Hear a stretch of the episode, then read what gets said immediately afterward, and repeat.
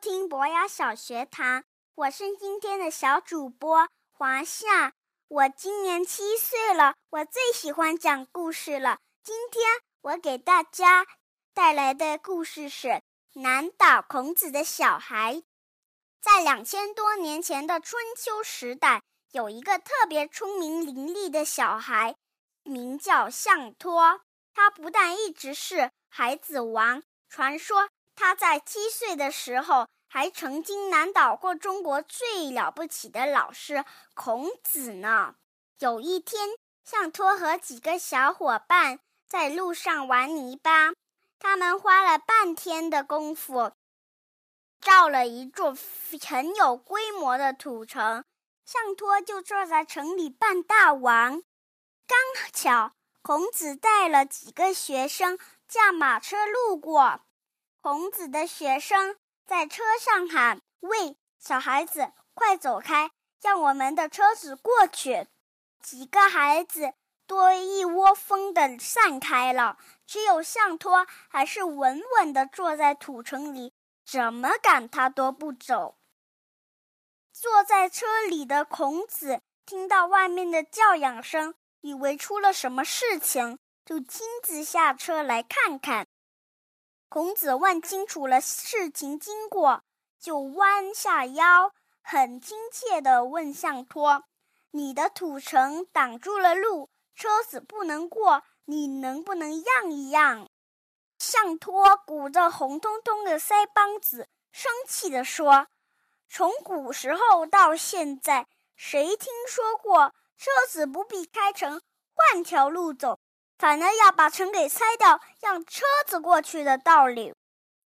孔子愣了愣，觉得项托的话很有道理，便要车子避开土城，换条路走。孔子还回身摸摸项托的头，夸奖他一句：“你年纪虽小，知道的可不少。”项托马上不服气地说。我听说生下来三天的鱼，可以独自在大海里游来游去；生下来三天的兔子，能可以蹦蹦跳跳的跑三亩地那么远；生下来三天的小马，可以追得上老马。我已经七岁了，当然要知道点事情。孔子看项托这么欺凌，就说：“既然你不小。”让我来问问你，你知道什么山没有石头，什么水没有鱼，什么马不生小马，什么牛不生小牛，什么树没有叶子，什么火不会冒烟？项托连想都没想，一口气回答：土山没有石头，井水没有鱼，木马不生小马，泥牛不生小牛。枯树没有叶子，萤火不会冒烟。孔子又问：“那你说说看，屋上为什么摆着杉树干？窗上为什么垂的芦苇？床上为什么铺着蒲草？狗又为什么对着主人汪汪叫？”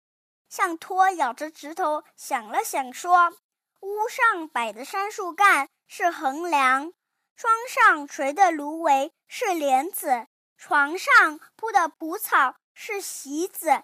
客人来了，狗当然对着主人汪汪叫了。孔子听了很满意，哈哈大笑地说：“你真聪明，愿不愿意和我一起上车，到天下各地去玩玩？”项托摇摇小手说：“我不去，我不去，我要待在家里。”孝顺爸爸妈妈，教导弟弟妹妹，我才不跟你一起去呢。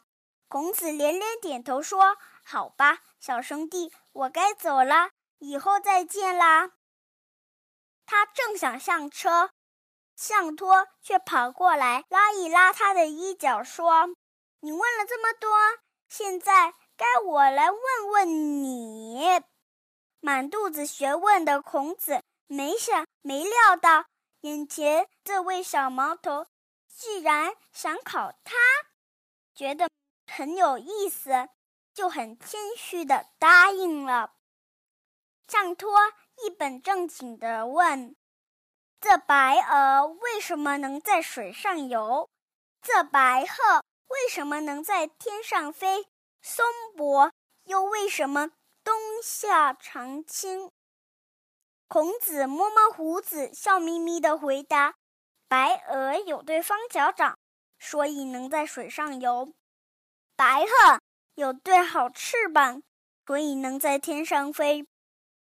松柏的树心很结实，所以冬夏常青。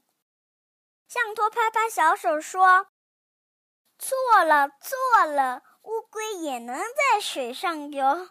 难道它有对方脚掌？风筝也能在天上飞？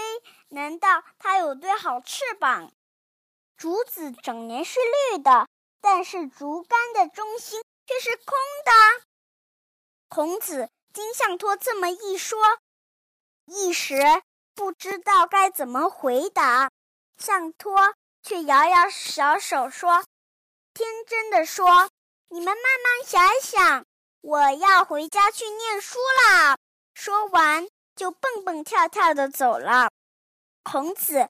望着象托的背影，小小的背影走远，不由得对他的学生赞叹起来：“了不起，了不起！这孩子的生活常识多么丰富，对自然的观察又多么精确。我们以后真是不能小看孩子啊！”